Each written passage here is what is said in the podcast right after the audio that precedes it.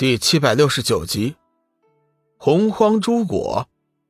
不大一会儿，一行三人已经走到了曲廊。曲廊的尽头有三人正在把酒言欢。龙宇仔细的打量了几眼，发现三人中有一人是一个女子，其中两人皆是男子。女子一身紫衣，眉清目秀，浑身散发出一种高贵的气质，谈笑之间。宛若杨柳一般飘逸，他似乎是感应到了龙宇正在看他，杏目一瞪，冷哼一声，将头转了过去。在他左边的男子生得魁梧高大，看上去似乎有四十岁的模样，脸庞像是刀削的一般，棱角分明，尤其是那对深邃的眸子，宛如是黑夜中的星辰一般的明亮，生出了灼灼光辉。厚厚的嘴唇更像是经过了精雕细刻般异常的性感。龙宇的到来并没有引发他太多的注意，他依旧谈笑自若。与女子右边的男子则慢慢的品着酒杯中的美酒。女子右边的男子同样身材修长，中年模样，下巴处留着一撮长长的胡须。此刻，他正用右手轻轻的捋着胡子。显得异常的悠闲，他转过头来看了龙宇一眼，面露惊讶之色，只是瞬间又恢复了常色。就在三人的身后，洋溢着一团若有若无的雾气，雾气之中隐约能够看到一些吹奏天籁之声的曼妙女子。龙宇微微吃惊，他看得出那些吹奏乐曲的女子竟是以无上神通幻化而来，本来。这幻化的手段也没有什么值得惊奇的，一般到了太乙金仙的修为，谁都可以。但是，现在他所看到的这些被幻化出来的女子，居然具有了自己的意识和生命。不错，是生命体，生命之灵已经在他们身上感应到了生命的气息。难道，他们已经达到了创世造物的境界？龙宇的脑海中。冒出了一个大胆的念头。就在这时，界神已经带着龙宇、小玉走到了三人喝酒的玉桌面前。女子转过头来，仔细的打量着龙宇和小玉，对界神问道：“大哥，难道你忘记了，我们这永恒之谷是不能随便带外人进来的吗？”女子一发话，她旁边的两位男子也是同时说道：“是啊大哥。”你怎么忘记了我们四人当初的约定了？擅自带着两位俗人进来永恒之谷。界神并不在乎他们质问的语气，而是走近一些，对着那女子和两位男子耳语了几句。三人听完界神的话之后，显得极为震惊，纷纷转过头来，一边看着龙宇，又一边看着小玉，弄得龙宇和小玉心里直发毛。几位前辈，在下穿衣是否有什么不妥的地方？龙宇硬着头皮问道。女子微微一笑，没有。简单回答之后，他再次将目光定格在了龙宇的身上，看个不停。在三人的目光之下，小玉感觉自己像是被剥光了衣服，完全暴露在他们的眼皮子底下，心里感觉十分的别扭。几位前辈。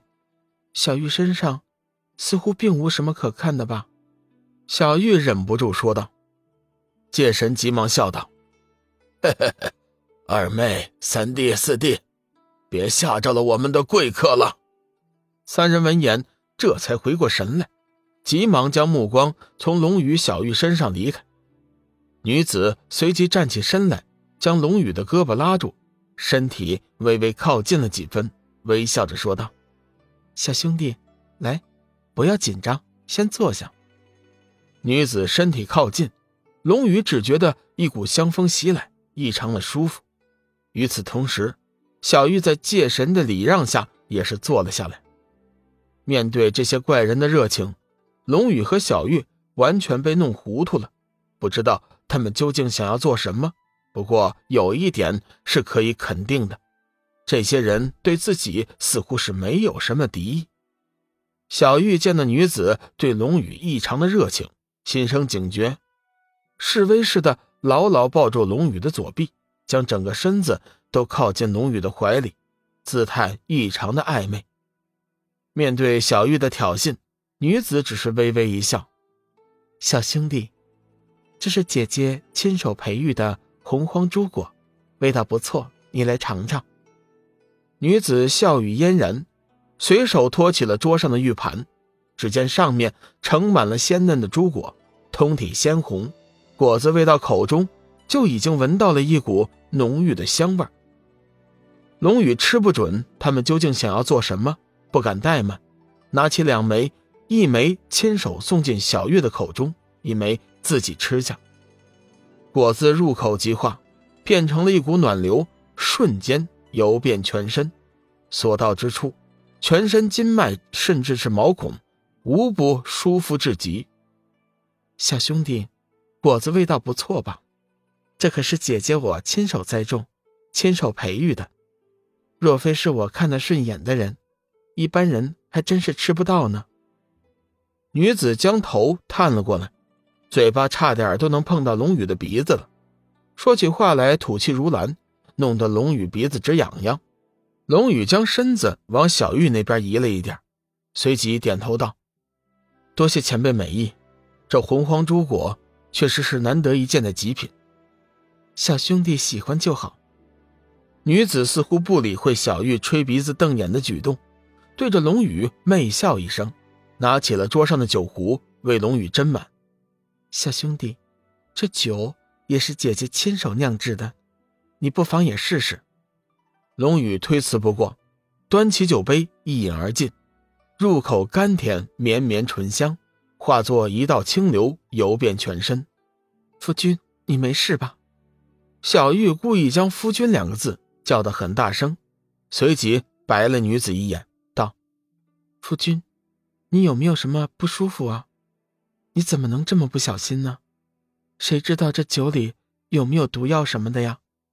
女子看了小玉一眼，笑道：“小玉姑娘，你很害怕我吗？”小玉胸脯一挺，冷声道：“我凭什么怕你？”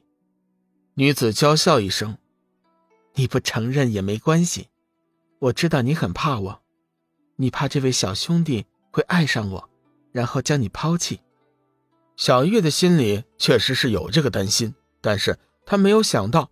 女子竟然会如此的不要脸，连这心里话也都说了出来。